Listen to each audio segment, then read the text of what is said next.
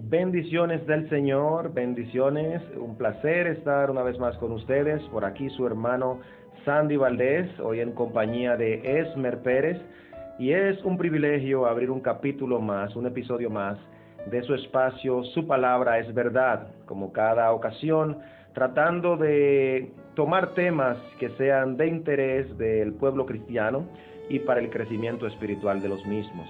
En esta ocasión queremos tratar un tema de grata importancia porque pudiera eh, desviar a, muchos de la verdad y pudiera engañar a muchos por una errónea aplicación, pero también pudiera ilustrar a muchos a tomar el camino correcto si hacemos una clara interpretación de las escrituras. En esta ocasión vamos a estar hablando del complicado tema de la prosperidad en el pueblo de Dios, la prosperidad en la iglesia, la prosperidad en el cristiano. sé que es un tema espinoso y a todos nosotros como seres humanos nos gusta escuchar eh, que vamos a prosperar, que vamos a crecer, que las cosas van a ir bien y el Señor también quiere eso para su pueblo. Pero la realidad del pueblo de Dios es que el pueblo de Dios crece en distintos procesos y que la vida de cada creyente es muy particular y no todos vamos a recibir las mismas orientaciones, ni las mismas bendiciones, ni vamos a caminar por el mismo camino. Por eso este tema de la prosperidad hay que tratarlo con delicadeza y saber dónde esto aplica para nosotros y cuándo ese término prosperidad en las escrituras hace alusión directa a la parte financiera y cuándo a una prosperidad eh, íntegra en todos los aspectos de la vida cristiana. Por eso, en esta ocasión, nuestro hermano Esmer Pérez va a tratar a profundidad este tema de la prosperidad. Les dejo con Esmer. Dios le bendiga y qué bueno que podemos sopesar estos temas. Y hablando de la prosperidad en estos tiempos, vemos como una corriente de la, denominada palabra de fe, por ejemplo, ha entrado a la iglesia del Señor y ha venido digamos que a, influenciar a los cristianos y a las personas que se forman en este camino.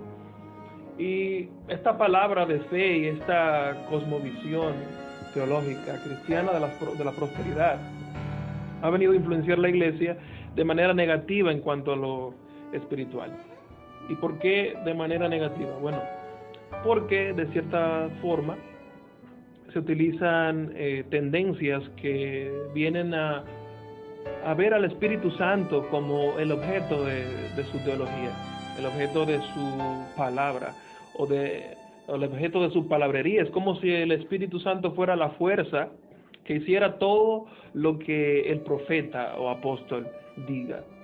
Es como que cuando esta palabra eh, de estas personas es proclamada, generan milagros creativos que generan nuevas realidades que no están en la Biblia porque la palabra misma, el único creativo es el Señor, el verbo en acción, la palabra en acción que es Jesucristo.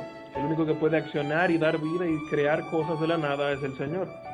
Y esta teología ha venido a influenciar a la iglesia.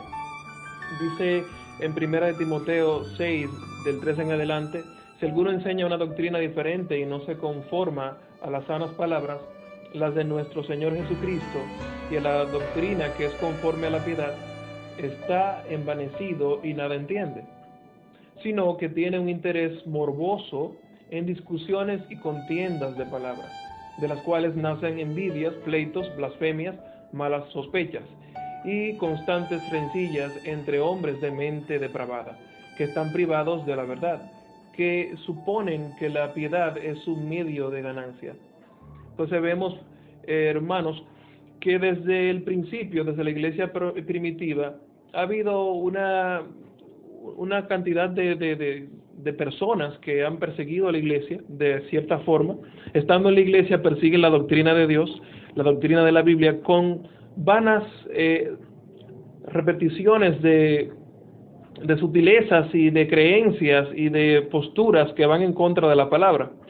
Desde hace dos mil años la iglesia viene luchando con esto y cuando Pablo estaba proclamando la verdad y enseñando a Timoteo y enseñando a los pastores que estaban a su cargo, les decía en este caso a Timoteo sobre este tipo de personas, desde ese tiempo podemos observar cómo hay gente que no están conforme a la verdad, que son personas que con apariencia de piedad se acercan a la iglesia y se adentran al cristianismo, influenciándolo con doctrinas diferentes a lo que la palabra dice.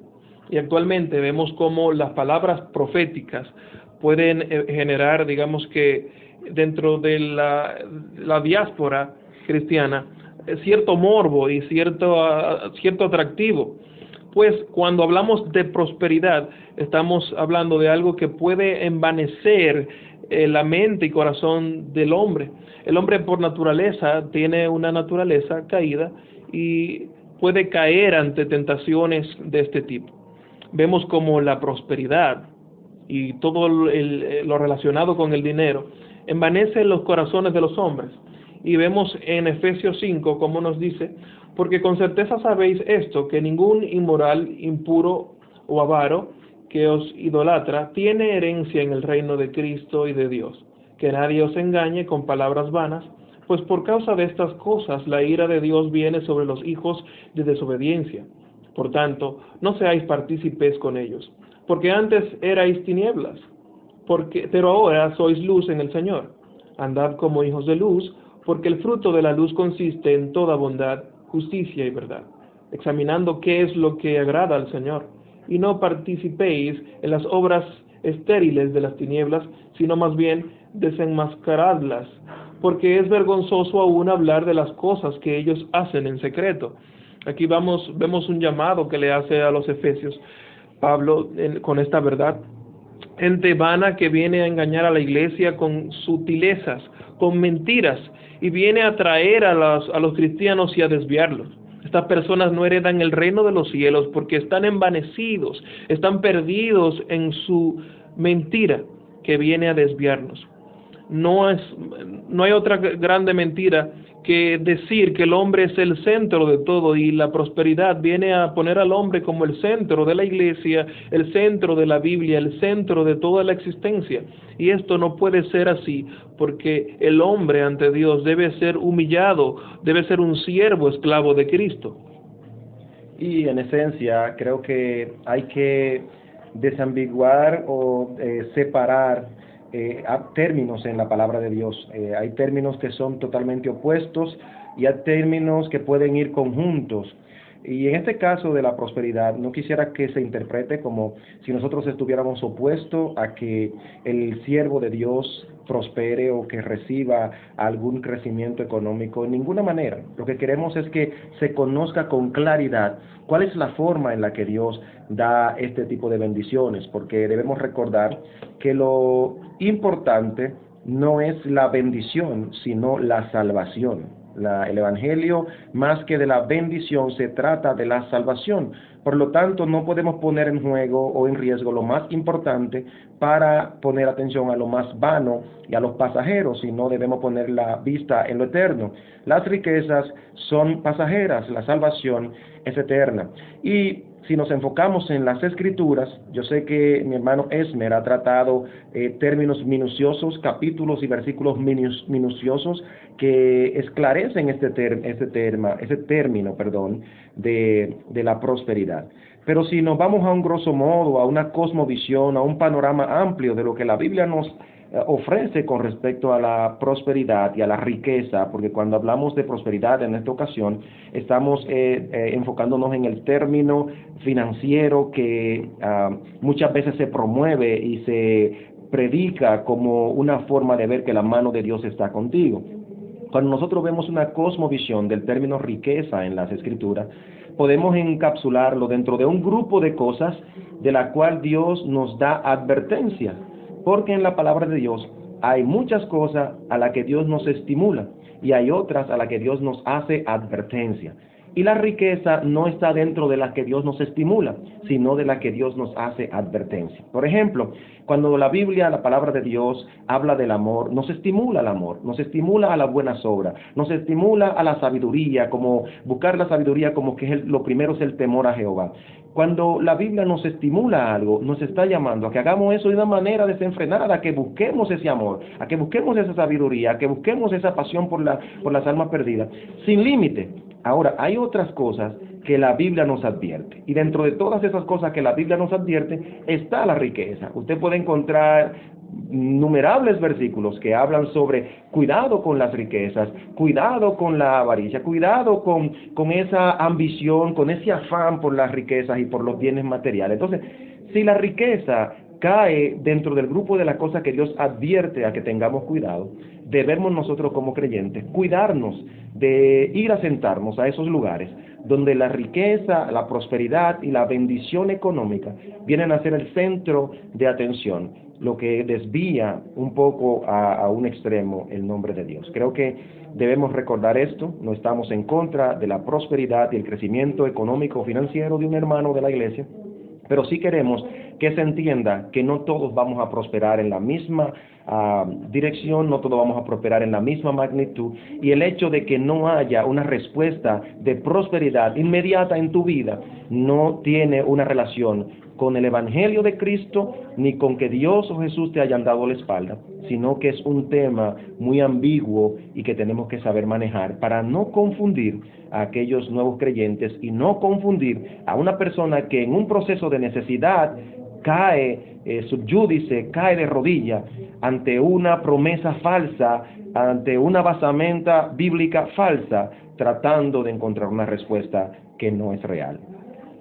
Creo que sí, no estamos en contra de lo que es próspero en el Señor. La prosperidad en el Señor viene con términos y con condiciones que son entre los parámetros que Él ha delineado. Pero tenemos que saber que el Señor es un Señor dador de gracia y conforme a lo que Él da, Él da según lo que Él quiera en nosotros, según su voluntad. Y como dice Efesios 5, 15 en adelante, por tanto, tened cuidado cómo andéis, no como insensatos, sino como sabios, aprovechando bien el tiempo, porque los días son malos. Así pues, no seáis necios, sino entender cuál es la voluntad del Señor. Y no os embriaguéis con vino, en lo cual hay disolución, sino sed llenos del Espíritu, hablando entre vosotros con salmos, himnos y cantos espirituales, cantando y alabando con vuestro corazón al Señor, dando siempre gracias por todo en el nombre de nuestro Señor Jesucristo, a Dios el Padre, sometiéndoos unos a otros en el temor a Cristo, en el temor de Cristo, hermanos. La verdad es que esta es una realidad bíblica que nos llama a nosotros buscar la voluntad del Señor. Actualmente en la iglesia se ha introducido un movimiento, como hemos hablado del principio, que viene a desviar la atención de lo que es la verdadera prosperidad en Cristo. Debemos ser eh, atentos en cuanto a esto. Debemos ser prósperos en buscar la voluntad del Señor. Debemos ser prósperos en las buenas obras que Él ha preparado de antemano. Tenemos que ser prósperos en tener cuidado. Tenemos que tener abundancia, ¿verdad?, de obediencia al Señor Creo que primeramente, buscando el reino de Dios y su justicia, obtendremos lo demás. ¿Por qué desesperarnos con la ambición mundana del mundo que nos quiere desviar de la verdad? Ciertas eh, doctrinas de la actualidad nos quieren apartar de lo que es el verdadero camino de la piedad del Señor, de lo que es el hombre bíblico. Y creo que tenemos que prestar atención a esto. Espero que todos estos temas hayan sido de bendición para su vida y que podamos comprender un poco más de lo que la prosperidad bíblica se trata.